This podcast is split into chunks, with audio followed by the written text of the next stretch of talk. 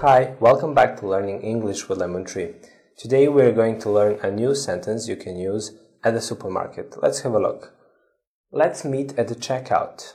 Let's meet at the checkout. Let's meet at the checkout. Let's meet at the checkout.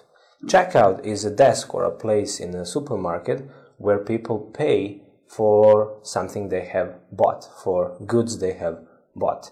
Checkout at the checkout. Let's meet at the checkout. Thank you for watching. See you next time. Bye.